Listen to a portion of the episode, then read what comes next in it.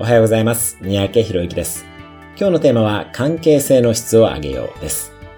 上司が部下の仕事の成果ばかりを気にすると、関係性が悪化し、部下は自分で考えなくなり、行動の質も下がり、さらには結果が出なくなるという悪循環が始まります。この解消のために、アメリカのダニエル・キム教授という方が提唱している理論があります。それは結果ではなく関係性の質からスタートするというものです。上司と部下の関係性の質が向上すると、部下は自分で考え行動の質が上がり、結果も伴うようになってきます。すると関係性も向上するという好循環が生まれます。これは子育ても同じことが言えます。部下指導、子育てでは関係性の質の向上を意識してみてください。時間はかかってもかえって結果が出るようになってくるはずです。